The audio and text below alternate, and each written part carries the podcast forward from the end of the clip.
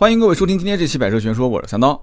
今天这期节目我们聊的是雷克萨斯 RS，但是我觉得大家先不要着急啊，我先说一下在聊这个车之前的一些背景。这个月的十五号呢，我的一期视频节目叫做《趋势价》更新了关于宝马 Mini 的这个车型的内容，那么很多人应该也看了啊。那么当时这个节目呢，其实 Mini 相关的话题我聊的不多，因为这个节目讲的是关税下调之后很多车型价格关降了嘛，对吧？关降之后发生的一些故事。那么我设计了一个剧情，就是讲一对小夫妻已经订了车了，结果呢订完车之后就关降了，关降之后呢，他们就假装是新客户，又到 4S 店去谈价格。那么其实创作这个剧本，它的背后就是我从实际的 4S 店了解到的很多的一些情况啊，不仅仅是雷克萨斯啊，奔驰、宝马、奥迪，只要但凡有卖进口车的，对吧？包括林肯啊这些都都有。那么关于 Mini 这个车型，我又担心。你不能光是剧情，对吧？你得有很多东西是要素材，它准确性要高，那么资讯要及时，关键是你要聊的专业。你虽然是一个可能是偏剧情类的一个视频，但是你不能台词啊、讲话啊各方面，你给人家一说，这这一看就不专业，那不行。所以我还特意去拜访了 Mini 4S 店的销售经理啊，一个干了好多好多年的一个销售，也都认识啊，之前就认识。我跟他聊了好久，聊了好久之后呢，拍完这一个视频之后。音频节目我就给搞忘了，真的是忘了啊！一直想聊，结果就忘了。然后之前是采访了老赵，后面是采访了我这个兄弟啊，这个关于油漆啊、4S 店跟修理厂这两期音频。那么今天呢，我本来是想聊 mini 的时候，突然又发现刚刚才拍完一部视频啊，这个雷克萨斯的 RS 也是我们一位听友的车，我觉得他的故事更有意思，所以呢，我觉得就。趁热吧，我们先把雷克萨斯 RS 的这个车子先聊完。聊完之后呢，我们再来聊这个 Mini 啊。改天有时间我们聊。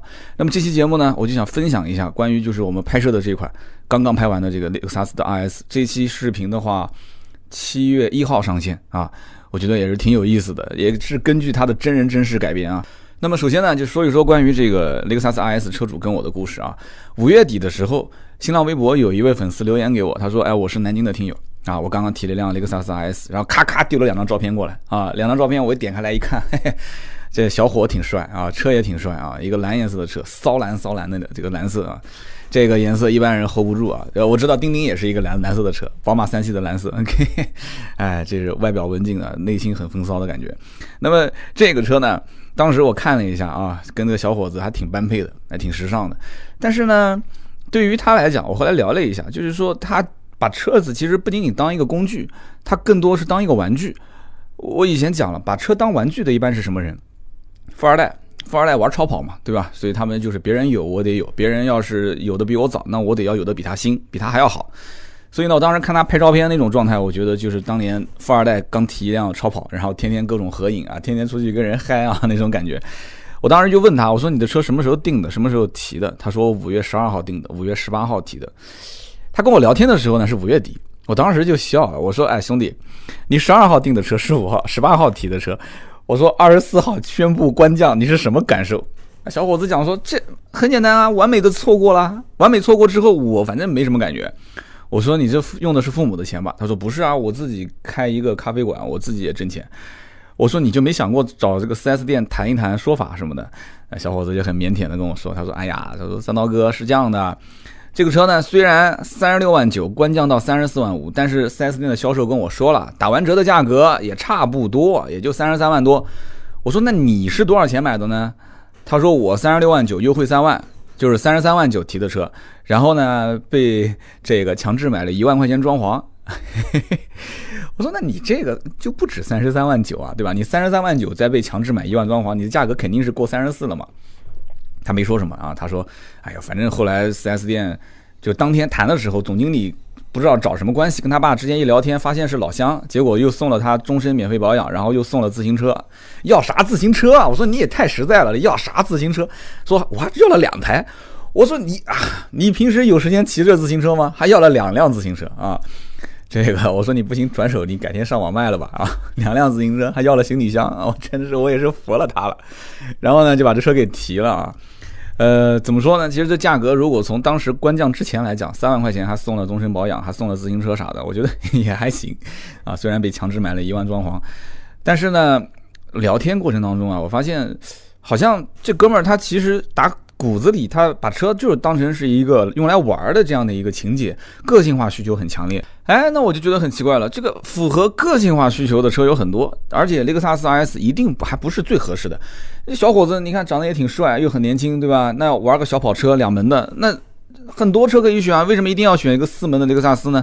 我就跟他聊，然后小伙子就说说实话了，他说：“哎呀，其实我之前是准备买奥迪 TT 的四驱硬顶。”然后我说：“那也不对啊，那四驱硬顶五十多万，打完折也要四十多万啊。”他说：“哎呀，我其实预算就是五十。”我说：“那你买这车不是省了十来万吗？对吧？对吧？你这个 TT 一个是两门小跑，你这个 RS 是一个四门的小轿车，你再怎么说啊外观啊什么更运动，这没有用的啊，你就是一个四门轿车，在我眼里啊。所以我当时在想，是什么让一个……”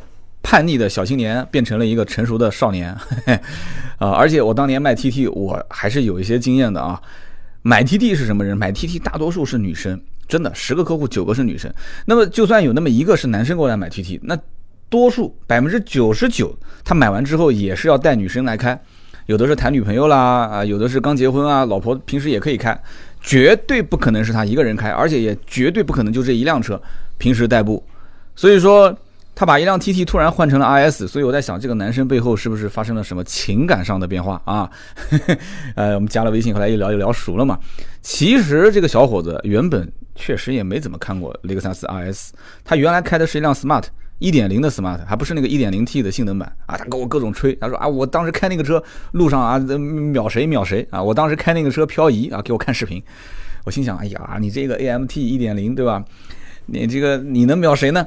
自我娱乐吧啊！我当他面也是这么说的。但他年轻人嘛，他就喜欢玩车，我能理解，对吧？你再一点零，他好歹是个后驱嘛，对不对？啊，你再小，他好歹他他，你只要胆子大，他都敢飘，是吧？所以呢，时间久了以后啊，自己小咖啡咖啡店也开了几年，他感觉就 smart 毕竟也小，一点零的动力确实也弱。他妈妈呢也是提醒他说：“啊，你不如买个车吧，平时可以带着我开开。”所以当时 TT 这个车是他妈钦点的。他妈觉得这车挺好看的，他也觉得这跑车两门无框玻璃啊，挺个性的，他觉得也能接受，也就准备定了。结果呢，哎，这就是另外一个故事了啊。结果呢，订车的前一天的晚上，这小伙子呢，在这个车友群里面啊，就一帮兄弟都年轻人，就看到了，就有人发头文字 D 的这个视频啊，头文字 D 大家应该都了解对吧？这个送豆腐的藤原拓海，然后是哪一段视频呢？就是。拓海开着八六单挑 FC 和 EVO 的那一段啊，那一段确实是很精彩。当时看的这哥们儿是热血沸腾啊，真的。我当时就奇怪了，我就问他，我说：“你看拓海开八六去单挑 FC 跟 EVO，那你应该是买，你应该是买丰田八六啊，或者是 BRZ 啊。你再怎么着，你最起码也应该是买辆马自达或者买一辆这个。” EVO 现在买不到了，我说那你你你你你不应该买这个车，你怎么最后买了一个 RS 呢？我就很奇怪了。他说那你接着听我讲啊。他说群里面当时这个很多人就聊天了嘛，对吧？就开始嗨了，就因为这个视频。然后呢，有人讲说这个八六买不到了啊，有人开始炫说我就是八六车主，洋洋得意的。然后这个时候呢，就有人开始聊，就说就说其实买不到八六可以买雷克萨斯 RS。那这个话怎么讲呢？这个话是这么讲的啊，因为这个 RS 的工程研发负责人是叫高桥国光。啊，高桥国光，高桥国光号称是日本的漂移之父。有人可能会说了，不对啊，日本的漂移之父不应该是土屋圭市吗？你上网搜一下你就知道了啊。土屋圭市是他的粉丝啊，是高桥国光的粉丝，而且有人讲说是高桥国光是土屋圭市的伯乐啊，是教他漂移的。那么高桥国光是 A 一八六之父。这个就懂了吧？啊，有这个名号还有什么好说的？A 一八六之父啊，所以说土屋圭市其实当年是受他的影响玩漂移，而且头文字 D 的总监制就是土屋圭市，对吧？土屋圭市作为总监制，在这个头文字 D 的角色当中设置了一个高桥兄弟，对吧？高桥良介、高桥启介这两个人，你想一想，跟高桥国光什么关系？有人讲他其实就是在向自己的师傅啊，向自己的这个伯乐致敬，所以大概就这么个情况。当时这个雷克萨斯 RS 的。车主啊，准车主看到这个视频，听到了群里面的这一段对话之后，就坐不住了啊，就开始哇疯狂的去研究雷克萨斯 RS，结果越看越喜欢啊，越看越热血沸腾。结果呢，第二天一早天一亮，这哥们儿就拉着父母就开始聊天谈心了，说这个老爸我要买 RS，老妈我肯定是不买 TT 了。啊，我怎么想到那句台词了？我就是要买 GTR 啊。所以呢，这哥们呢也很任性啊，就跟他老爸就直接去 4S 店去订车了。结果五月十二号去，当天去当天订啊，然后五月十八号就隔了不到一个星期就把车给提了，很任性啊，真的很任性。所以我曾经跟雷克萨斯的销售聊过天，雷克萨斯 RS 这车不好卖，但是但凡有人来买。基本上可以用一个成语来总结，什么成语呢？叫做守株待兔啊！我那天跟那个销售聊天，我说到守株待兔的时候，那哥们儿都差点鼓掌了。他说：“你这个，我跟你讲，你真的应该把这四个字写下来，挂在雷克萨斯的店里面。雷克萨斯 IS 守株待兔啊，特别有意思，真的是这样子的。所以我刚刚讲的这个情况啊，你不要认为是个例。我后来逛了一下这个雷克萨斯 IS 的论坛，真的很多人啊，在这个论坛里面聊聊自己的这个车的时候，那种情感啊，买回来之后总觉得不去折腾一下。”不去改一点东西，就是怎么看怎么不顺眼那种。所以呢，我当时跟他聊天的时候，车主其实对这个车子各方面还是挺满意的，而且他对这个车子的缺点也非常非常了解。这就是一个个性化车型所应该做到的一点，就是什么呢？就是我有非常明显的缺点，但是呢，我就让喜欢的人，你你连我的缺点你也能忍受，这就是最关键的了。所以你看现在，在国内销量大的车型，你无论是十多万块钱普通的家用车。还是说这个三十多万的、四五十万的这种豪华型车，基本都是四平八稳的，是不是？都是四平八稳的，它就不能有明显的缺点。那德系车是最明显的，是不是？你不能有明显的缺点，也就意味着你不能有明显的个性，对不对？你但凡你只要设计的有一些棱角分明啊，设计的有点夸张，就像我曾经我记得跟丁丁我们两个去年一七年一月份我们聊过一次雷克萨斯的 RS，我当时对这个车的造型，那时候还是一五款，那时候一七款。应该已经有有一些照片了，反正不管一七款还是一五款，它那个就是纺锤型的前脸已经是定下来的嘛。那我当时就觉得很夸张，我觉得雷克萨斯现在的设计风格我不太能接受，对吧？那很多客户会犹豫，包括我也是在一五年一呃一五年的时候去买了这个奔驰 C，我也曾经考虑过这个雷克萨斯的车是不是要买一辆。我我也表达过一个观点，就是那个车子好，没问题，没毛病。而且最夸张的是，我见到这一辆雷克萨斯 RS 的时候。也就是我们拍摄的时候，正好前两天我去检查出了我的车辆，我的奔驰车左后的这个避震器套筒漏油，也就是说悬挂出问题了。所以我的车已经索赔了多少东西了？大家帮我算一算啊！很多老听友、老铁应该都知道，对吧？这个天窗堵，这就不说了。刚买回来没几天，后备箱的这个三脚架的卡扣断了，然后这个方向盘的换挡拨片也也也索赔过。然后后尾灯也索赔过，然后这次的这个左后悬挂漏油啊，据说是八个等级，我还发微博的吗？说一共分发八个等级，如果达到三级以上才能索赔，达不到三级以上不能索赔。我说这个油都差不多快漏光了，你跟我说这个达不到八级，那我想知道这个八级是什么概念啊？是一边开一边漏还是怎么回事？他是那个人也被我逗乐了啊，说哎应该能索赔，应该能索赔。我说我心想你要是这个都不能索赔，那真的必须得曝光啊这个事情。啊，还不错。今天上午给我电话通知说可以索赔，而且配件很快就到了啊，啊，这就不说了。所以当时我看到这个雷克萨斯 RS 的时候，我当时心里面咯噔一下。我当时在想，哎，如果要是迟个两三年买车的话，我是不是真的也会投靠这个啊 这个车型？但是后来我想了想，我又犹豫了。我觉得我不会买这个车，为什么呢？我宁愿买 ES，我也不买 RS。啊，当然了，你要如果说三刀你怎么买日本车？你这日本车，你要上升到民族情节，那我们放到节目后半段，我来帮你去分析分析这个民族情节，好不好？因为雷克萨斯是它的工厂在九州，你要讲到九州，我可以再跟你说一点细节的东西啊，历史的渊源的东西，那就更不能买了啊，就留一个梗，我们后半段讲。那么我就讲这个车的从设计上来讲，因为这车当时一来的时候，我一看，哎呀，一个新款的，因为它是这个呃一七年的六月份。新款上市，所以我们去年一月份聊这个车的时候，七月七月份上市，上市的价格也调了，完了之后配置也进行了一些调整。因为当时如果了解 RS 知道，当时我一月份聊这个车的时候，雷克萨斯 RS 的最低配是 F Sport 版本，所以当时我跟丁丁两个人聊过一个概念，叫做盖板不盖，什么意思呢？就是说它起步价格就不便宜，三十六万九，但是它的配置还挺高的。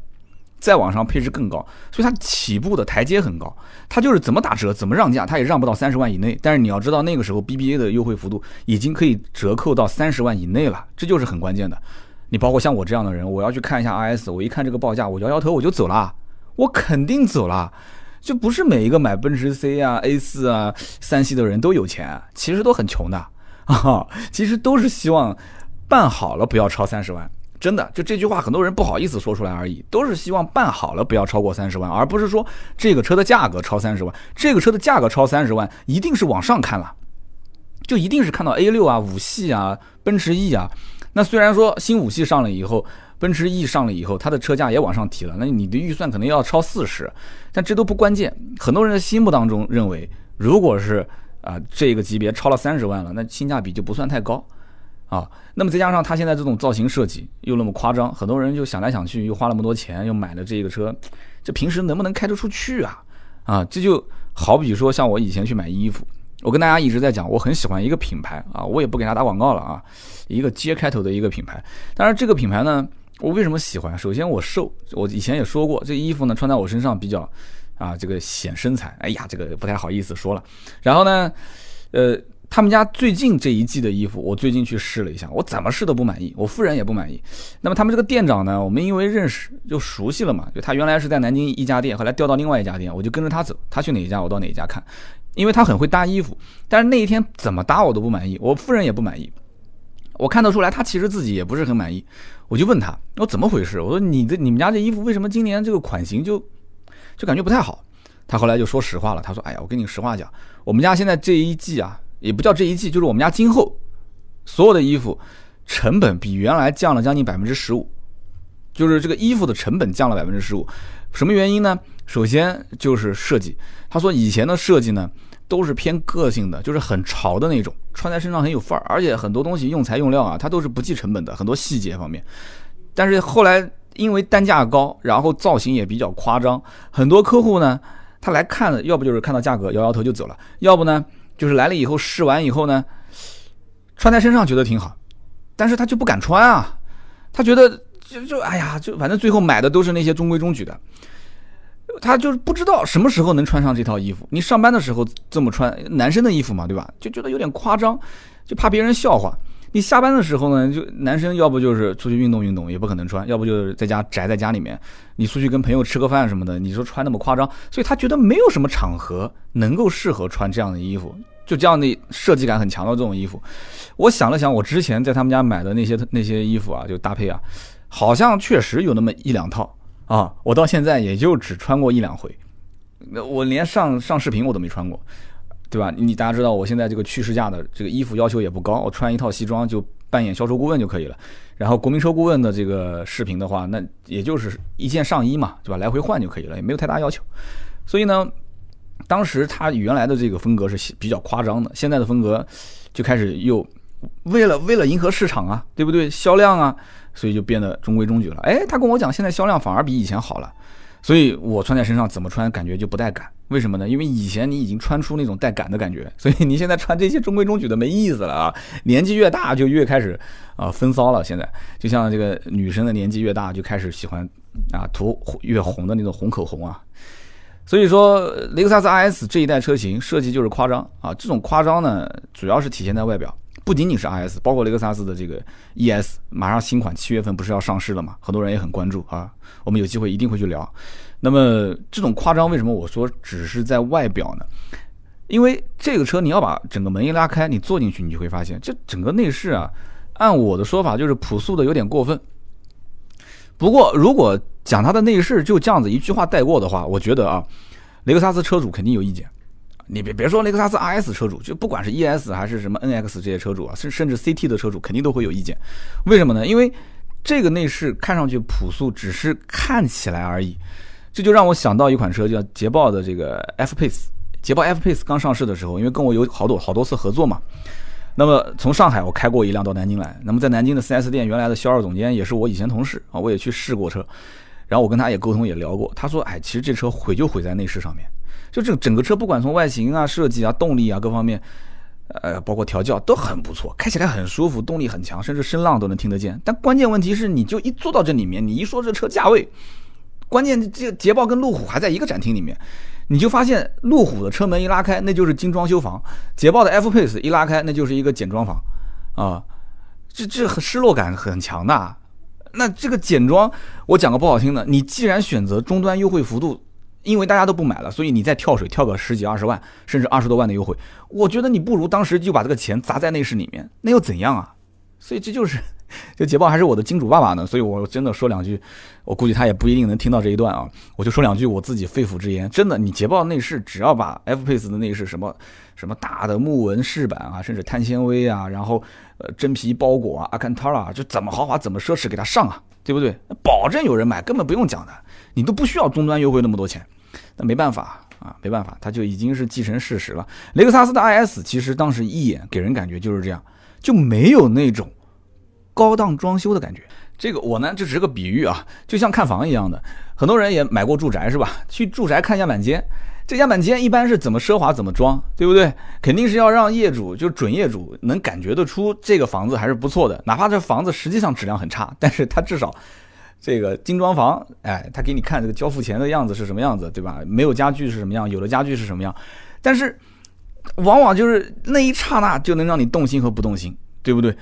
反而现在是什么？就有我曾经就遇到过，我看过一套房啊，那个房子的样板间就不用心，样板间明明它的层高就不高，它还偏要做一个水晶吊灯，那个吊灯都快碰到我的头了。然后它的房子的这个房间距明明就不宽，它还要用一个护墙板，都什么年代了，还用护墙板？它把护墙板整个墙给它隔起来。然后现在很多房子不是客厅特别大，房间特别小嘛？结果房间里面放了一张巨宽的床，结 果进去看房子的人两个人往里面一站，就来回就。就挪不开身子啊！就我不讲嘛，这设计师估计可能钱没给到位啊，就是害这家开发商的。反而现在是什么？是有一些小公寓，小公寓的装潢特别奢侈，真的我看过。结果他的这个什么马桶杜拉维特的，然后洗衣机是博士的，什么东西都给你配好。有的时候你在想这个问题，就他就不会抓重点。这种小公寓买来有几个是自己住的？很多都是出租的。出租又那么好的东西，你觉得房东他愿意吗？而且这东西都是摊在每一个平方的成本里面的我曾经就遇到过，还不止一个这种公寓楼盘是这么玩的，一点意义都没有啊！所以讲到这个雷克萨斯，可能刚刚有点扯远了。雷克萨斯我刚刚提到，包括像捷豹 F Pace，雷克萨斯 IS 就是这样，就是你一进去一看，哎，感觉不高档啊。但是你要如果听这个销售，如果说他的专业度啊，或者说他比较聪明的话，他会给你解释很多细节。这个细节呢，有可能你也不需要他解释，为什么呢？雷克萨斯 IS 我前面说了，卖车的就是守株待兔，来买车的很多可能研究的比你销售员还深。你可能销售顾问，你刚刚手一抬，你刚讲解释前面这个东西，他会说：“哎，你不用解释了，我知道你想跟我讲的就是那个可移动显示仪表盘，是不是？就是驾驶员正前方那个显示屏上面有一个圆盘啊，银色的小圆盘。完了之后呢，你只要在多功能方向盘上面按下一个按键之后，正前方的驾驶员侧的这个显示屏银色的圆环会缓缓缓缓的移动到右侧，哎，它的显示界面会变化啊，真的这个很帅啊。”然后你刚跟他讲说啊，这个饰条，他说啊，你不用跟我解释了，我知道你要跟我讲的是名利做工的铝制饰条，是不是？我当时问了这个销售员，我说当时雷克萨斯的销售有没有给你解释？他说他想跟我解释，我不要解释，我就想坐下来谈价格，谈完价格我付了钱我就走。然后我就说，我说你错过了很多啊，就比方说你这个内饰面板，我估计你肯定以为是一个很普通的小小小小装饰啊。就跟什么奥迪、宝马、奔驰那些什么木纹饰板啊、铝制面板啊都差不多。我说你知道这东西是什么吗？他说我不知道。我说所以说啊，你花钱买的不仅仅是一辆车啊，他的这个售前的服务他也值钱。你要听他跟你聊天，哪怕是吹牛逼也行啊。他说那你跟我说说呗。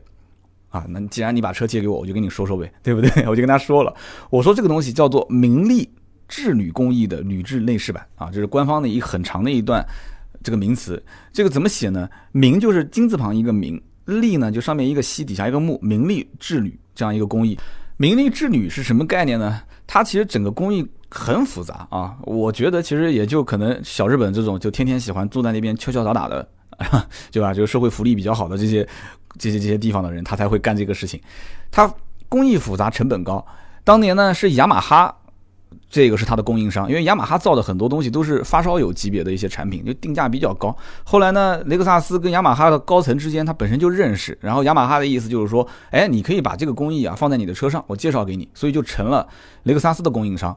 所以呢，雷克萨斯 IS 这个车上用的这个工艺，其实就是把这个铝材啊、铝制面板，本来它的厚度是零点六毫米，零点六其实已经很薄了啊，然后在零点六毫米的基础上再切割研磨掉零点二五毫米。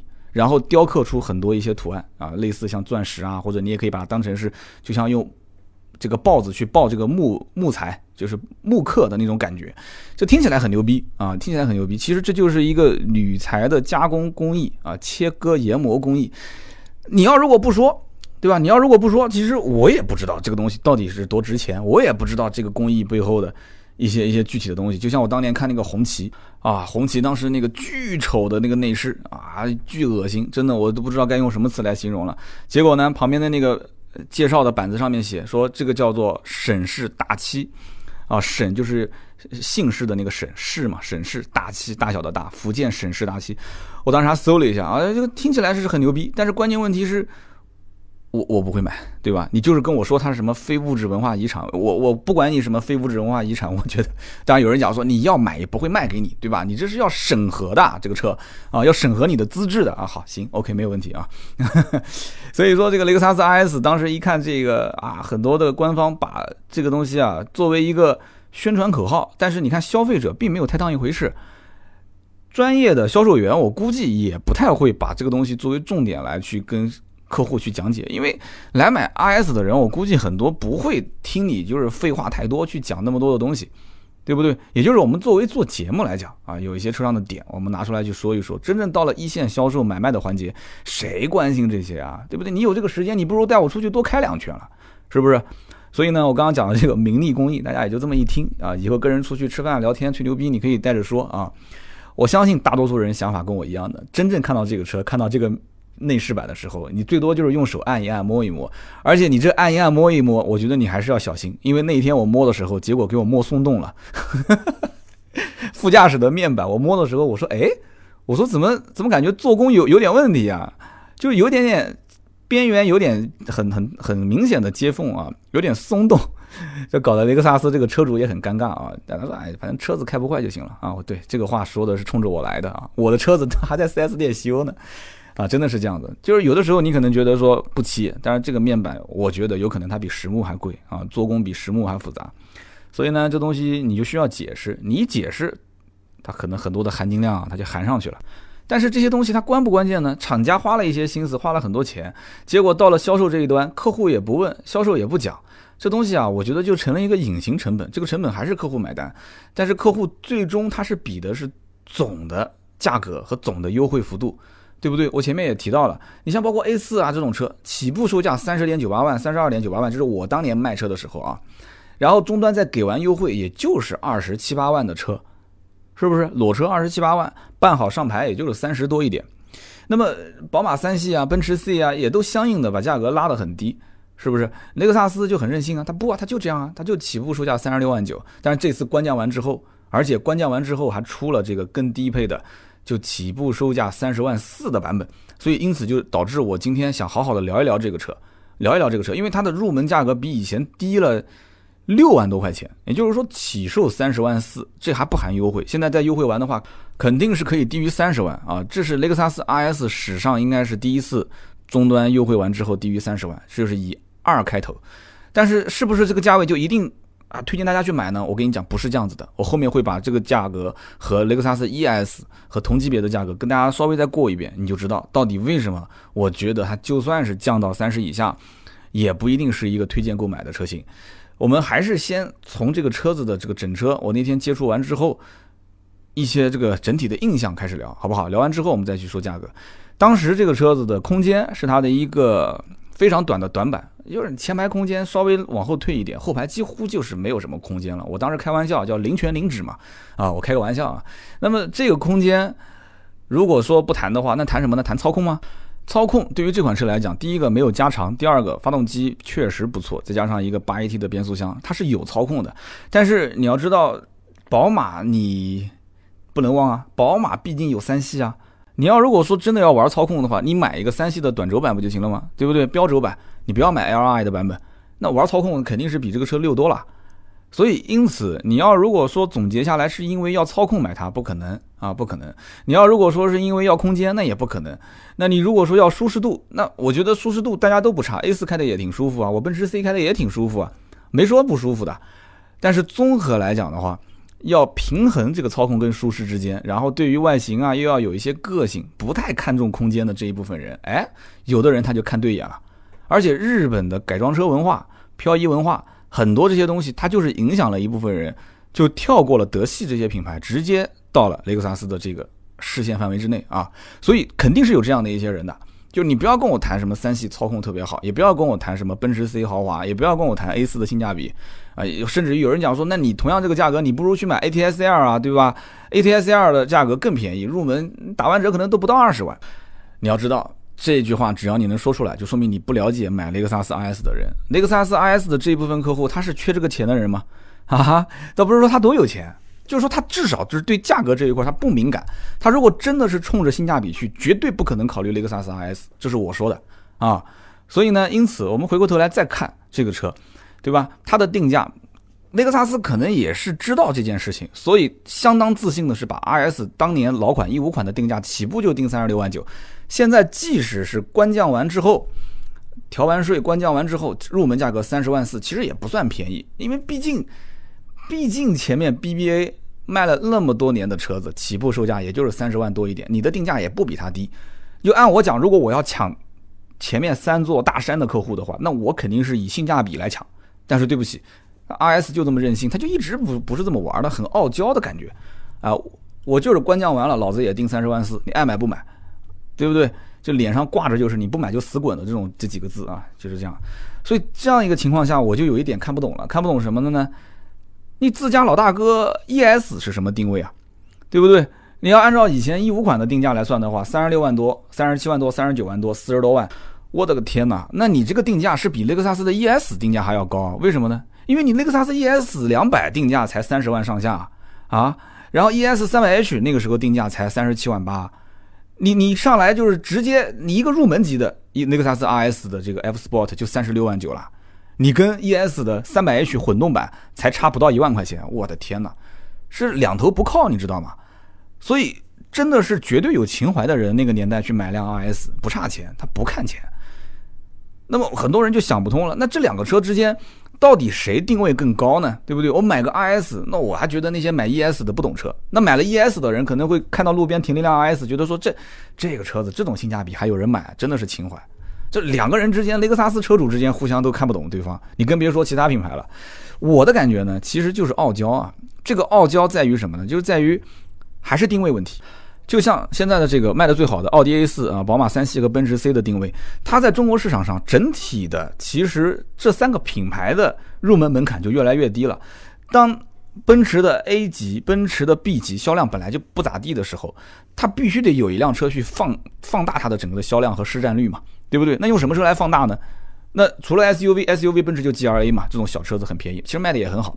那么轿车的话，那就奔驰 C 嘛，用它来放大它的市占率，价格定的低，配置高，确实也达到这样的一个目的和预期了嘛，对不对？把我们这些人给圈进来，我也被圈进来了，圈进来之后就开始宰啊，对不对？所以我在想，这奔驰的质量老是出问题，是不是就是就是指望着我们后面在 4S 店修车挣钱啊？是不是这意思？哈哈。那宝马三系也是嘛？那宝马三系它还不过瘾，那宝马后来又出了一个一系三厢，把价格拉得更低，对不对？然后奔驰马 A 系也要换新款了，是不是？也要去来学习这个市场，那就越来越便宜嘛，就不用讲的。奥迪 A 四肯定也坐不住了嘛，对吧？奥迪 A 四现在你看 A 三，其实 A 三就是在拉低整个奥迪的，就是整个的档次。这句话我就撂在这个地方。将来如果哪一天它在普及 A 一的话，那这个奥迪基本上在中国就不再可能恢复原来的辉煌的时期了。你现在到任何奥迪 4S 店，A 三基本上都是摆在最显眼的位置，销售基本都是会推你买 A 三，买 A 三两厢、三厢。所以以前啊，这些车啊还多多少少有一层进口车的身份，它作为保护，因为你进口车价格卖高，大家也能接受。现在国产之后，真的我觉得就是。上衣脱掉，直接就是肉搏了，就不用讲那么多了。就大家互相之间也不要讲什么面子问题了。还以前讲什么进口车，哎，互相还要对吧？打架之前还要握个拳啊，这个互相拜一拜。现在不用了，现在什么王霸拳啊，或者是狗刨式啊，你直接往脸上呼就行了。所以大家现在国产之后的压力非常大，所以这个压力也会转嫁给经销商。我在 4S 店待那么多年，我一四年离职出来，我当时选的这个时间点还真的挺不错的啊。为什么呢？因为一五年就是豪华车市场。增幅大降的第一年，就是近十年来增幅大降的第一年，所以我一直不开玩笑嘛，我说是春江水暖鸭先知，我就那个鸭。一四年我就感觉苗头不对了，苗头不对我就得撤啊！啊，这 4S 店太危险了，我得撤啊！所以当时我就先撤出来了。不过呢，话又说回来了，其实雷克萨斯 RS 啊，它这种傲娇的性格，反而从另一方面来讲，也保护了它。这句话怎么讲呢？其实它牺牲了很多年的销量和市场份额，我觉得反倒是让雷克萨斯 RS 这款车的含金量变得更高了。这句话怎么讲呢？有一句俗话是形容那种就是呃想出轨的男人，什么意思呢？就是说，就好吃的不如偷吃的，偷吃的不如吃不到。这个雷克萨斯 RS 呢？感觉好像就是这种样子啊，就是你明明买了一款车不比雷克萨斯 RS 差，但是总觉得好像我拥有它很简单，但是拥有那个车好像不是很容易，因为价格比较高，高高在上，但又说不出那个车好在哪。过去看了一眼，觉得拉开车门发现，哎呀，也就那么回事。而且很多人买雷克萨斯其实冲的是什么？有一部分冲的还是要占一点小便宜，虽然有一点贵，但是一想，哎，这是日本原装进口的，对吧？二一个呢，四年十万公里的这个免费质保，那你要是混动车型，那更长，对不对？免费质保加免费保养，哎，有些人觉得说，那你这笔账要是如果再算进来的话，那也不算太贵，所以很纠结。但是最终呢，很多人怕买错啊，或者说是不接受这样的外形啊，或者是怎样空间啊，还是选择了回归传统啊，选择 BBA 的车。有人说，哎，这一次不是官降了吗？对吧？原来三十六万九起步，现在三十万四起步，那会不会发生天翻地覆的变化？这么说吧，今年雷克萨斯在没有官降之前，今年一季度的销量增长还是非常不错的啊，增长了百分之三十多。但是你说想要变成翻天覆地的变化，不可能啊，绝对不可能，这是我的观念啊。很简单，你要想中国人买车，首先特别是豪华品牌的车子，品牌只是个符号。就像有人讲说，三刀你买奔驰就是冲着这个牌子去的，对我就告诉你，我冲着牌子去的。但是这个牌子到底值多少钱，在每个人心目中不一样。每个人在不同的年龄，在不同的环境下去买车，那感觉是不一样的。但是绝大部分人对于这个牌子的理解还是比较相同的。比方说，奔驰比较豪华，对吧？宝马比较运动，啊，奥迪呢以前是官车，现在呢就感觉，呃，比大众略微的这个高档次一点点，但是呢也越来越平民化了。不过呢，选择一个奥迪好像不会错，就很多人认为我只要不要错就行了，你别选一个这个开不出去的车。就太夸张、太个性的车，太个性的东西，就怕买完后悔。很多人会觉得说，我买个奥迪，就算买错了，我将来当二手车去卖，它也保值，它不会让我后悔，对不对？所以很多就是这样的一种心态，导致了最终选的那个车不一定是自己的最爱啊，是不是？如果现在听节目的，如果是公放、外放放出来的，结过婚的，你问问旁边这一位夫人，你问问她，你是不是她的最爱？或者你就不要告诉她，你自己扪心摸着自己的良心对灯发誓啊，扪心自问一下。你娶的这个老婆是你的最爱吗？对不对？那可能那个最爱你没有得到，是不是？啊，这个话题不能聊啊！这个再聊下去的，我估计可能以后这些弟妹啊、嫂子们可能就不让你去听我的节目了啊！就打住，打住，你你们都是真爱，都是真爱。好，我们继续往下聊，继续往下聊。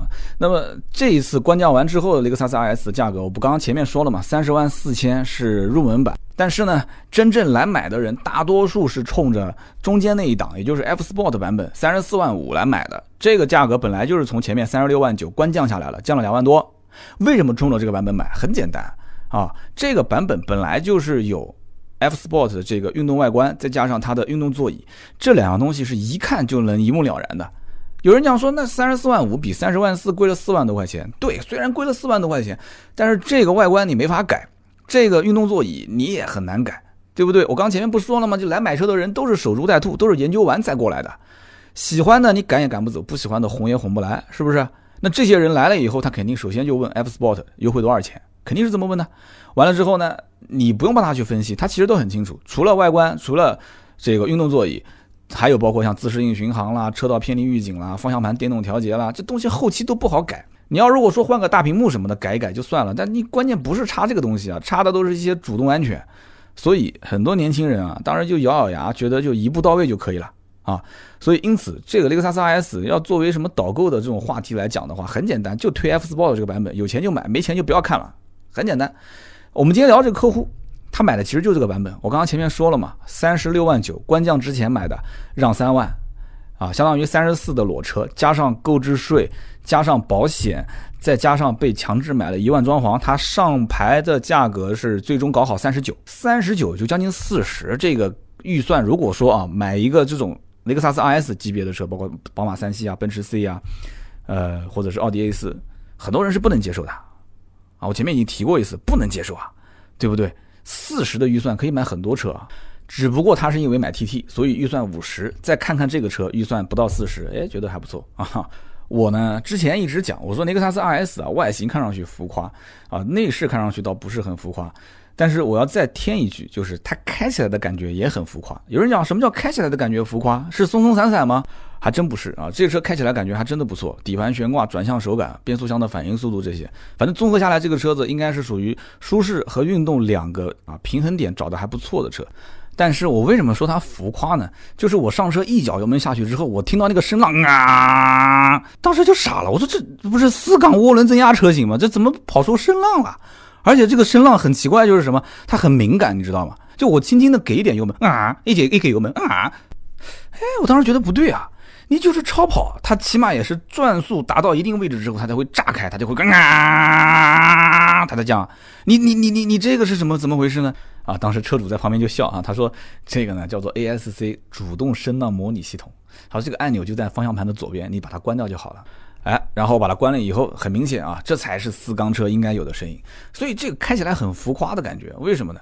我觉得就好比一个男生去看一个，对吧？日本。动作派的女演员，她拍的电影，就你你自然一点，对吧？我们会跟着你的情节，心情会跌宕起伏，对不对？但是你偏要那么浮夸的嗯啊的，这一下子这个观影的人就出戏了，对不对？男同胞都能听懂我讲什么，是不是？啊，所以说这个车子当时一上车，这个 ASC 的主动声浪模拟系统，你可能刚开始打开旋钮，你觉得很好玩，但是你到最后你会觉得索然无味儿，真的是索然无味。因此，我也能从一个侧面。给一个小小的猜测是什么呢？就是我觉得雷克萨斯 RS 其实是一个目的性很强的车。什么叫目的性很强的车？就是说你又要兼顾操控，又要兼顾舒适。但是对不起，天底下不可能鱼和熊掌都可兼得。那么在运动这方面，其实你已经是败给了宝马，是不是可以这么理解？甚至你运动性可能还不如，甚至凯迪拉克的 ATS-L。那在这个基础上，你造一个什么所谓的 ASC 主动式的声浪模拟系统？这不就是是自己在唱戏给自己看吗？对不对？就是让这个车主自己去自嗨一下，对吧？就就日本不是发明了很多可以让自己嗨的东西嘛？啊，这大家都都懂，是不是？可能有些人还是这个实际的用户，这你能知道这里面的感受是吧？所以雷克萨斯 RS，我觉得这个车型啊，我感觉是什么？就是哎，很多人觉得我们是在选车，我们在选。这样的商品产品，对不对？但是对不起，这个车子其实它也有它自己的个性，它也在选人。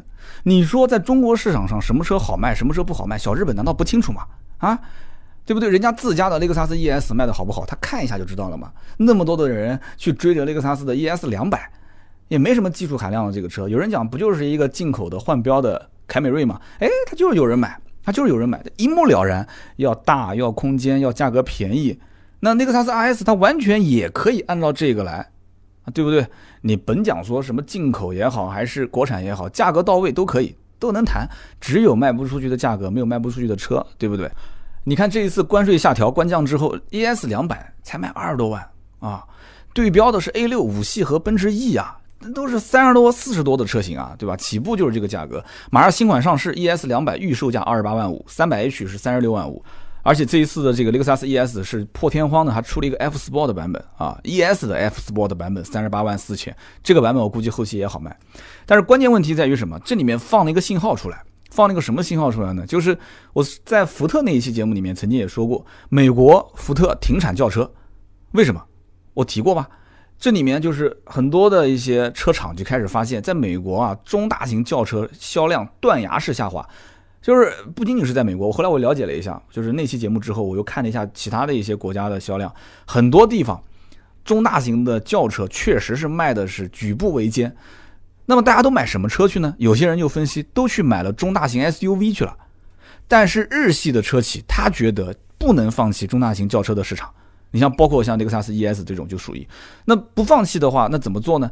他们就认为我应该是在设计风格方面不能像以前那么保守。就不要认为这一部分的人群都是偏商用的，或者是宜商宜居的，这一部分人就是玩的，这一部分人就是要运动的。你不要保守设计，就一定要激进，就一定要有个性。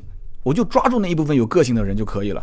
所以你看凯美瑞啊，包括雅阁啊这些，就设计的很个性。包括后面你看这个我们今天聊的雷克萨斯 RS，包括雷克萨斯的 ES，马上上市的新款，就啊，就整个的车身线条各方面做的都很激进。但是你拉开车门坐进去之后，你发现它的内饰反而设计的不激进。哎，这就是很有意思的一件事情了。那么我呢，节目后面呢，前半段我们聊车，我们聊的也差不多了。后面呢，我们聊点跟雷克萨斯相关的一些话题啊，感兴趣的也可以听一听。今年的三月份，雷克萨斯在中国的销量是一点四七万辆车。一点四七万辆是什么概念呢？就是如果 BBA 的任何一款畅销车型，就一款车啊，不是一个品牌卖得好的话，一款车卖得好，一个月都能过万。啊，我印象中当年奥迪 A 六一直都是一个月一万多台，一万多台。雷克萨斯三月份整个品牌在中国才卖了一万四千七百台。但是你要搞清楚一件事，就是人家这都是进口车，它不是国产车啊。这当中呢，混动车型占了五千零四十八台，也就是百分之三十四，这也是增长了很多啊。它今年三月份的同比增长，去年是百分之三十六点九，整个一季度是卖了三万八千三，同比增长百分之三十一，什么概念？豪华品牌当中，它的增幅仅次于奥迪。有人讲奥迪不是现在卖的没有以前好了吗？那是因为奥迪去年卖的更差。好，行了，我不要再说了啊。就今年奥迪还是有增幅的，增幅不错的，一季度啊。所以因此它是豪华品牌增幅排第二的。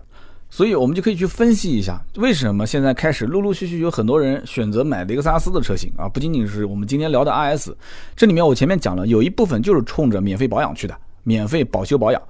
虽然很多人也很清楚这个价格，这个钱是含在车价里面，但是呢，你只要官方定价或者优惠完的成交价还行，对比 BBA 啊或者怎样还行，它总归是有一点点讨了便宜的感觉，对吧？雷克萨斯从零五年开始在中国执行这个免费的保修保养政策，后来有很多日企进中国，它也这么玩。那么后来有一些日企呢国产化之后啊，这些政策就开始不坚持做了，这里面很多原因。但是归根究底，它的原因就是销量和利润这两件事情，这里面一个平衡点嘛，对吧？你又要跟 BBA 去打，BBA 现在价格定的那么低，那你又要把这个免费保修保养的政策执行下去，那这个成本是很高的。其实成本高，定价还不能高，那这就是很矛盾的事情了。如果你要是国产，你肯定是价格要降。雷克萨斯不国产，我觉得这里面有很多原因，不是光光讲说在中国造不出什么高品质的车，没这个话。你你你觉得中国哪哪边造不出来？是机器不行还是人不行啊？啊！我曾经看过一篇中国记者探访日本九州工厂的这篇文章，然后这个作者是这么说的：他说，参观九州工厂之后，我就会意识到，我们在谈雷克萨斯国产的时候，其实它就是一个伪命题。他说什么意思呢？就是说，即使在国内建设丰田的 A 级工厂，什么叫 A 级工厂？丰田分为 D、C、B、A 四个等级，A 是最高品质这个等级。他说，就算建出 A 级工厂。也没有符合要求的工人。雷克萨斯的车辆品质核心要素是在于人。当然了，其实这肯定就是一篇充值类的文章嘛，对吧？我们平时也发过充值类的文章，这种话厂家要求写的，我们听听也就过去了，不要太在意，对不对？我不相信在中国，你说这样的工人没有吗？你又不是什么高科技含量的东西，你要求一个工人要五十年、四十年的工龄你才能做出来，很多的东西都是机器在做，工人只要严格执行流程就可以了。无非就是可能在国内有一些管理体系不是那么严格，很多流程啊各方面相对来讲不是那么按照死挨死板的把人当成机器来做，对不对？不就这个概念嘛？你要如果要求的那么细致、那么细致入微、严苛，那里面就得建立一套完善的体系，而且这个体系里面奖罚都得分明。最核心的点就是钱是一定要给到位的。对吧？你如果中国工厂你要真国产化，雷克萨斯的工人比其他的工厂工人能高出百分之三十甚至百分之五十的收入，那你跟他多点要求又怎么样呢？对不对？你给他再怎么多要求，他肯定得也很开心，因为他挣得多嘛。所以这里面啊，我觉得这只是一部分的原因，绝对不是最根本的原因。而且千万不要神话所谓的进口车的质量。你就说这个雷克萨斯 RS 这个车，当时拍摄的时候我不说了吗？侧门的那个所谓的什么明利工艺的铝制面板，我用手按了按，它不也是松松散散的吗？这旁边那个缝隙那么大，它也翘起来了。我觉得没有传说中的那么夸张啊，是不是？那么雷克萨斯其实有个理念，我是很认同的。什么理念呢？就是要赚钱也要留下花朵，就是不要把整个的这个生态给破坏了。我听说过一个故事，就是讲说这个日本的雷克萨斯的九州工厂啊，它在建成的时候。承建商最后一笔款，当时是换成了一千五百株的樱花，留在了这个工厂里面。哎，大家都知道，这个建工厂它又不是建商品房，是不是？你说建个商品房，你还能在小区里面种一些樱花什么的，那这个将来你不管是通过房价还是通过物业费，你都能给它收回来。但是你这个建工厂，明明是你应得的最后一笔工程款啊，你现在不要了，你把它变成一千五百株樱花，给到了这个丰田公司、雷克萨斯公司。哎，我觉得这个啊，就是一种哲学了，这是一个取和舍、兼和得的哲学。真的，这个很多事情呢，我自己也是在外面闯，也在做生意啊。你有的时候，你你多做一分，你就升华成了一份友谊，是一份情感。你要是少做一分呢，有的时候就双方互相之间就是金钱和利益的纠葛啊。有的时候啊，你看啊，厂家跟 4S 店之间的关系，它就是这样子。是不是厂家为了保证自己的市场占有率，不停的给经销商压库存、下任务，也不管经销商的死活？为什么呢？因为都是职业经理人制嘛，对吧？你在任的这一任领导，他就是要扛 KPI 指标的嘛。这里面就让我想到一个故事啊，我这个人喜欢聊故事。那什么故事呢？是讲野人部落有两个野人部落，其中一个野人部落呢，他们打猎就是找那个猎物多的地方，哪里的猎物多就往哪里打。就结果呢，就把周边的这个生态给破坏了，把猎物全部赶尽杀绝。那个部落最后食物链断了嘛，他没有食物供给怎么办？后来这个部落就消失了。那么还有一个部落呢，这个部落很有意思，他们打猎之前呢，先要用一个迷信的方式，就类似像抓阄一样的这种方式来确定今天去哪边打。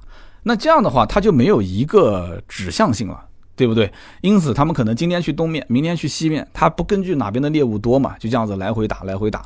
哎。因为没有指向性，所以按照概率来算的话，基本上都是平均下来的。那么东南西北的这个概率都差不多的话，它反而是没有破坏这样的一个生态。结果呢，这个部落它就生存了下来。这个故事我觉得真的是很有意思啊。前不久我去奔驰 4S 店修车，我跟一个老朋友聊天啊，是在 4S 店干销售的，以前我同事。我说怎么样啊？最近这个工作各方面？他说：“哎，不提了。”他说：“这个每天晚上都十点多下班。”我说：“不可能吧，十点多你们这个天天晚上干什么啊？”他说：“我要不停的给客户回访啊。”我说：“你这回访晚上八九点钟之后你也不能再打电话了。”他说：“你就是不打电话，你也要做网络上的一些回复啊什么的，还邀约啊啊，可以发微信，可以发短信吗？对不对？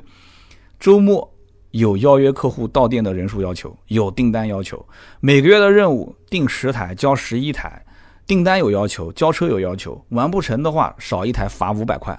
怎么罚啊？不是从工资里面扣五百块钱啊，是自己掏五百块钱上交财务。我说你们这公司算的真的是太精太精了，算的太精了，员工就对企业没有归属感啊。这哥们儿说我真的我快熬不住了，以前一个月能挣两三万我还能接受，你这种天天没日没夜的干，你现在一个月才挣一万多块钱，说我真的快受不住了啊。其实这么大的压力就是什么？就是来自于市占率、库存带来的压力。经销商压那么大的库存，完了之后，厂家又对这个市场占有率啊各方面有要求，所以就带来了整个的像奔驰、宝马、奥迪，就是我觉得就有点像这种前一个部落，就是哪边猎物多就往哪里打，也不管了，也不顾了。但是雷克萨斯的管理层我也认识，而且从我对雷克萨斯的品牌的了解的程度上来讲，我觉得他们首先没有定很夸张的任务，而且我发现现在很多日系品牌都这样。就是定了一个很保守的任务。我今天再给大家爆一个料啊，这个汉兰达的车型有一篇当时盾牌写的文章，说加价个两万装潢什么的，其实还是值得买的。很多人说哇，你这篇文章被充值了，怎么样怎么样？我今天给大家爆个料啊，内部可靠消息，丰田汉兰达今年下半年是减产的，订单现在很多店已经收了很多，而且很多店就订单都不敢再接了，没有时间规划。所以在这个基础上，你告诉我不加钱的可能性大不大？今年的这个凯美瑞。二点五的排量会增产，但是这个就会导致可能二点五的优惠幅度会变多，因为凯美瑞现在基本上有些地方已经开始有一定的优惠了，所以因此，呃，这个你不了解前因后果的情况下，你读一篇文章或者怎样，他如果盾牌也没有写得很清楚，大家可能会误会。但我告诉你就是这样，雷克萨斯从我的个人了解，很多的这个就是从内部的一些管理层啊各方面渠道了解，真的是这样，他没有很夸张的任务，而且他几乎是可以做到零库存。真的是这样，就是对于淡季、对于旺季，它的整个的库存比例的调整，有很多人因为他没做过销售，讲一些什么库存深度啊，这个可能很多人不太懂。就举个例子吧，比方说你下个月要卖两百辆车，你的任务是两百辆，你上个月卖了一百五十辆，呃，是淡季，但是这个月开始是旺季了。按照往年、去年、今年这个月应该是可以卖到两百台，你告诉我，你仓库里面应该是要存多少辆车，对不对？这很好算的嘛。一般正常情况下，两百台我可能放个两百二十台，啊。就是两百到两百二比一下比例不就出来了嘛？以前很多 4S 店这个库存库存比库存深度啊，那很夸张，很夸张。但是这是相当夸张，我们 4S 店以前四五百辆的库存都有过啊，那真的是。那在这个基础上，那很多经销商压力就很大。这里面还不都是畅销车，很多还是滞销车。所以我知道雷克萨斯现在在搞一个什么什么系统，也就是让整个的这个进口车从呃下订单到港口到 4S 店这个过程很通畅。而且客户也能看得见这个车的实时的动态。你比方说，我们今天讲的这个车主，五月十二号订的，对吧？五月十八号就提车了，才六天时间，这个车还不是在仓库。那不在仓库，在什么地方呢？那无非就是港口，或者是他的一个厂家自设的自营的仓库。那至少这个车子的这个库存的压力不是给到 4S 店的，是不是？这有个什么好处呢？这个好处就是对于最终 4S 店的利润的保证，它是有一个良性的发展需要的。这是一个良性发展，这是一个正确的方向，真的是这样子的。所以，嗯，你要看二零一七年的数据，如果是做销售的，稍微了解一下，真正裸车销售为正。什么叫裸车销售为正？就是卖裸车，什么都不加，装潢保险我们什么都不算，就光靠裸车差价能挣钱的，就三个品牌，一个保时捷，我们讲豪华品牌啊，一个保时捷，一个奔驰，一个雷克萨斯，就这三家，保时捷、奔驰和雷克萨斯。裸车销售能为正数的就这三家，所以今年我跟南京几个经销商老板聊天，我说，我说，哎，这个张总、王总，你们今年是不是有新动作啊？他有动作啊，我们今年准备代理一个新能源品牌啊，现在都是去找新能源品牌代理。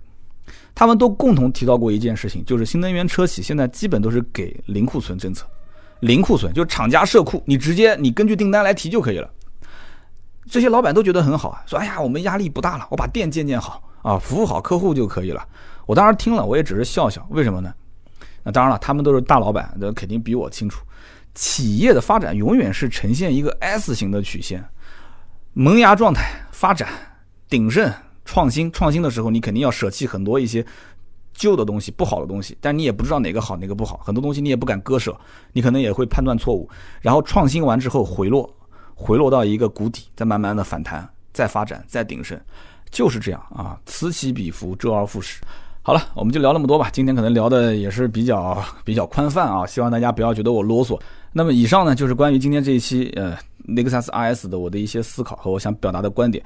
也欢迎大家呢多多去留言啊，表达一下自己对于这款车、对于雷克萨斯品牌的一些看法。欢迎各位留言啊，我也都会回复的。那么以上就是节目的所有的内容，下面是关于上期节目的互动环节。那么上期节目呢，我们聊的是关于 4S 店和修理厂之间做漆的区别，请的是一个原来我的同事啊，也是做了十几年的汽车售后方面业务的一个老前辈啊。其实他年龄并不大啊，但是他的工作经验确实很丰富。现在自己创业了，反正不管大家的评论是正面的也好，负面的也好，我自己问心无愧，这个里面的干货还是挺多的。而且，呃，我也看到很多人说了，有机会啊，还是请这个刘师傅经常上节目来说一说。我也把这个相关的情况反馈给他看了，然后呢，他说我也看到留言了，然后这个留言里面对他来讲，其实更多的还是有信心吧，就是说他也不知道自己说的好不好，甚至他也认为自己可能没有那么专业，然后全国各地的大神大咖都很多，我做了很长时间的思想工作，我说真的比你强的他不一定肯说。真的肯说的，他不一定说得好；真的说得好的，他也不一定认识我。真的认识我的，我也不一定给他上节目，对吧？所以这个里面，他需要有很多的机缘巧合。所以呢，要珍惜当下，珍惜眼前。就算有些人说不好的，也不要太当真，因为毕竟，对吧？你不是走这个自媒体路数，你不知道这里面水有多深啊。我说骂我就骂我，骂你你就当没看见，就无所谓了。所以呢，我们俩也讲好了，以后有机会我们多聊一些售后方面的东西，取长补短。那么上期节目呢，我也看到了啊，很多人的留言真的是很长很长一段。我再次提醒大家，长的这个文字留言呢，最好是分段发，多发两遍。如果说呃发之前可以的话啊，就复制一下，就是你不要直接点发送，你先复制一下，然后万一要是没发出去，你还可以粘贴。就万一要是一下子没发出去，你又没有复制，对不起，很多人就没有信心再重新打一次这么长一段话，而且很多话让你重新打一遍你也打不出来啊。最近这几期节目我一直没有提醒啊，我们每一期节目的留言被选中的每一个人，我们都会送出芥末绿赞助的燃油添加剂一份，价值一百六十八元的燃油添加剂。上期节目呢，我看到很多的兄弟们留言都是很长很长一段啊，其中有一位叫做 Jock 杠 G 六。J O K E R G 六啊，A B C D E F G 的 G G 六，他的留言被点赞最多，呃，他留了两次，第一次是说，刀哥，我家的娃娃比你家小一岁，祝你父亲节快乐。那么我呢，刚刚失去父亲二十八天，在所有人的面前都是要假装坚强，很累啊，非常的累。今天一个人喝了一些酒啊，晚上呢睡不着，听百兽全说已经三年了，我平时都是下载好了听，所以每一次听呢都会错过一些评论的时效性。我今天正好失眠，又赶上正好更新，所以呢我就仔细的听了一遍。我只能说两个人的语速都很快，在听的时候呢很烧脑。那么一遍听只能听一个大概，所以要多听几遍。今天的内容我就差拿一个笔记本去写重点了。那么今天内容确实干货不少，我身边的朋友有不少是为了车险少交一点钱啊，然后就攒好几处的划痕，最后一起来做漆。今年我也是听 4S 店的意见，是把划痕险上了一个。那么明年我在续保之前，我会把我的漆先给修复掉。那么作为一个普通的车主，这方面真的不懂。那么这位兄弟，这是第一条留言啊，他失去父亲二十八天，假装坚强，然后失眠，我完全可以理解。虽然我没有失眠过，而且这个我个性还算是比较独立吧。呃，我的父亲也是一五年去世的，所以这里面呢，我我我能我能理解你现在是什么样一个感受，因为。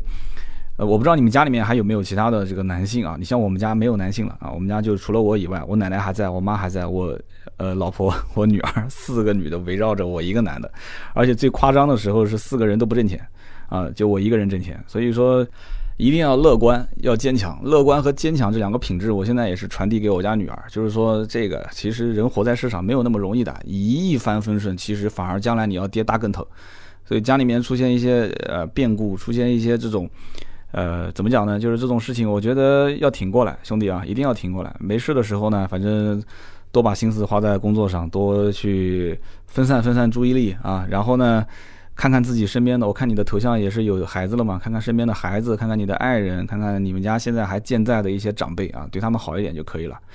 然后呢，他后来又留了一条言，他说。今天的内容很有用，我觉得可以再延伸讲很多一些点。我建议呢，就针对这种实用性的话题，分几次取几个重点来详细的说啊。比方说划痕的程度不同，做漆的方式是不是不同？那么保险怎么样，就是对于这个补漆最划算？再比如说啊，在高速行驶的过程中，有一些飞虫留下来的痕迹，怎么处理可以不伤漆？还有就是汽配城常见的补漆笔能不能用？有多少处补漆会在卖车的时候影响二手车的售价？等等等等。那么既然是一个接地气的实用性的节目，我觉得可以在实用的角度出发做一些内容。越是这种干货的话题，越详细越好。就像老师上完课划重点一样，把核心内容再给大家梳理一下、总结一下，那就更好了。辛苦刀哥，祝节目越办越好。上期节目其实，在录音之前，我也是大概列了一个小提纲。我跟这个呃刘兄讲，我说我们不要讲的太泛泛而谈，我们就讲几个点。那谁知道就那么几个小点。那么可能上期节目录音的时候，我带节奏带的比较快，而且也比较跳跃，所以呢，可能聊的还是有点散。上期节目录音环境也不太好，所以给大家就是道个歉啊。上期节目因为确实没有太 提前约好啊，很多人也听出来了，听出我的语气有点急促，我们俩的节奏比较快。在他的这个修理厂也不是一个封闭的办公室，它不是一个完全封闭的办公室。然后录音的效果呢，有一些噪音。我的设备其实已经不错了，现场比那个还要吵一些。呃，大家能听完的真的是老铁啊。那么这一位兄弟叫 Joke，他给了很多的一些意见，非常感谢啊。下面一位呢叫做年岁渐长，这位兄弟呢他是一个油漆师，他说呢我在 4S 店是一名油漆技师。节目里面说的 4S 店做油漆贵，我觉得不贵啊。那些一个面一两千都是高端品牌，我是福特 4S 店的，我这边是四线城市，我们的收费标准是一个面三百到四百，嫌贵可以买套餐，福睿斯、福克斯七百八十八三个面啊，这很便宜啊。然后蒙迪欧、翼虎这些九百八十八三个面，我觉得是很划算。那么现在油漆行业不好做，油漆的成本年年都在涨，十年前的收费和现在基本上都没有变。这期节目没有讲水性漆跟油性漆的区别，是有一点遗憾的。大多数的 4S 店用的是水性漆，水性漆的价格比油性漆贵。就拿我们来说，以前的油性漆比现在便宜一半还要多。现在很多车换了新的配件都在赔钱。另外，4S 店用的油漆品牌还有很多，不光是杜邦跟 PPG，还有巴斯夫啊、新晋啊、鹦鹉啊，都还不错。的确，上期节目我们没有说水性漆跟油性漆的区别啊，但是关于油漆这个话题，我觉得以后可能在保险理赔啊，在很多方面，如果我跟这个刘兄去做话题选题的话，多多少少还是会沾到一些，所以大家不要着急啊。那么也感谢 JUV 兄弟，他是做油漆的这个专业技师，所以他也提了很多一些补充性的意见，非常感谢。然后呢，我还问他，我说是哪个城市啊这么便宜？下面有人回复说，这个我是三线城市，福特 4S 店一个面五百，没有套餐。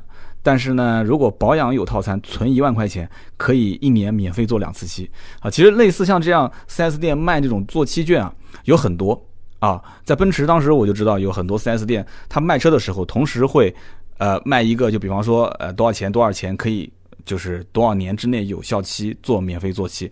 其实呢，这些套餐也好，这些活动我觉得看个人。如果说呃，你是那种很纠结一点小划痕就要做的人，你就适当买一点没关系。划痕险其实保险公司是亏钱的，真的。我问过保险公司的人，划痕险是不赚钱的。但是，呃，你要如果总是去这边有一点就做，那边有一点就做，真的，我我觉得也犯不着啊，犯不着这样。好的，看第三位啊，第三位叫做小梦杠八 U，他是这么说的，他说支持三刀以后多录一些关于售后的节目，甚至可以专门开一个类别。汽车售后，无论是 4S 店还是修理厂，它都不透明。啊，说三刀这几期求生欲望很强烈，这是什么意思？我没理解什么意思。他说网友的评论很多都是不过脑子的，很多都是跟风，就是被人带节奏嘛，就是习惯性的把想法强加给别人。你不能保证所有人喜欢你的节目。那么有的时候我也不太认同你的观点。但是呢，我觉得你不需要去提那些评论，你不理他们就是对他们最大的还击。很多的大神的评论真的是很好的，节目聊的也是汽车，各方面也挺好的，非常感谢啊！这个叫小梦杠八 U 他的留言，其实对于节目的这种互动板块，最后这一个小十分钟左右，我觉得更多的是什么呢？就是发表一下我的观点。那不管是正面的，就觉得说，哎，这个不错，那个不错的，还是负面的，就是对我提出一些各种建议和批评。我在节目中互动这一块呢，我选的东西是我确实看完有感而发的。我记得曾经有一个人总结了几个观点嘛，说三刀最喜欢读的啊，无非就那么几个，你给他挑刺的。对吧？然后呢，你专业知识很强，做补充的。然后呢，就是可能会有一些这个新听友说，我第一次收听你的节目有什么样什么样的感受？这个呢，随着节目内容、随着时间的变化，我选其实这个评论的变化也比较大。但是呢，我觉得有几点：第一个，文字比较长的我会认真读。那么这里面如果说你真的是有自己的一些见解和观点的，确实不错的，我会挑。但是现在因为大家留言都比较长。呃，每一期都两三百条留言，我也在回复大家的留言，所以很多一些呢，我觉得还是挑有代表性的比较好。这个呢，只能讲有所取舍，毕竟两三百条我不能面面俱到。我希望大家多多理解。我看到有很多非常好的留言，我在下方也给大家回复了。而且我再告诉大家一件事情，我回复大家的留言有的时候也很辛苦。就喜马拉雅这个服务器，有的时候我回回完之后回了十几条，再一刷新，这十几条都不在了，我也不知道怎么回事，很痛苦。好的，反正今天这期节目聊了也快一个小时了啊！感谢各位老铁一直听到最后。那么，呃，每一期节目最后选中的三条留言，一定要记得联系我，在喜马拉雅点我的头像，然后私信我你的联系方式、电话、地址，我会发一份快递给你。一定要记得啊，这个小的礼品还不便宜呢，价值一百六十八元。好的，那么今天这期就到这里，更多的原创的视频，包括原创的图文，大家可以关注我们的微博和微信“百车全说”。那么好的，今天这期节目呢就到这里。周四和周五都会有音频节目更新，大家都懂的。周四是一期商业，关于日产，但是我觉得也挺实用的，是讲关于车内儿童的安全。那么周五是芝诺，芝诺的这一期也很有意思，会聊到上海申花足球队。那么星期六我们正常更新，也就是说从今天开始，周三、周四周五、周六都有更新。我希望大家呢对于我们的商业节目也多多支持，多多点赞，多多转发和评论。非常感谢各位老铁。好的，今天就到这里，我们明天见，拜拜。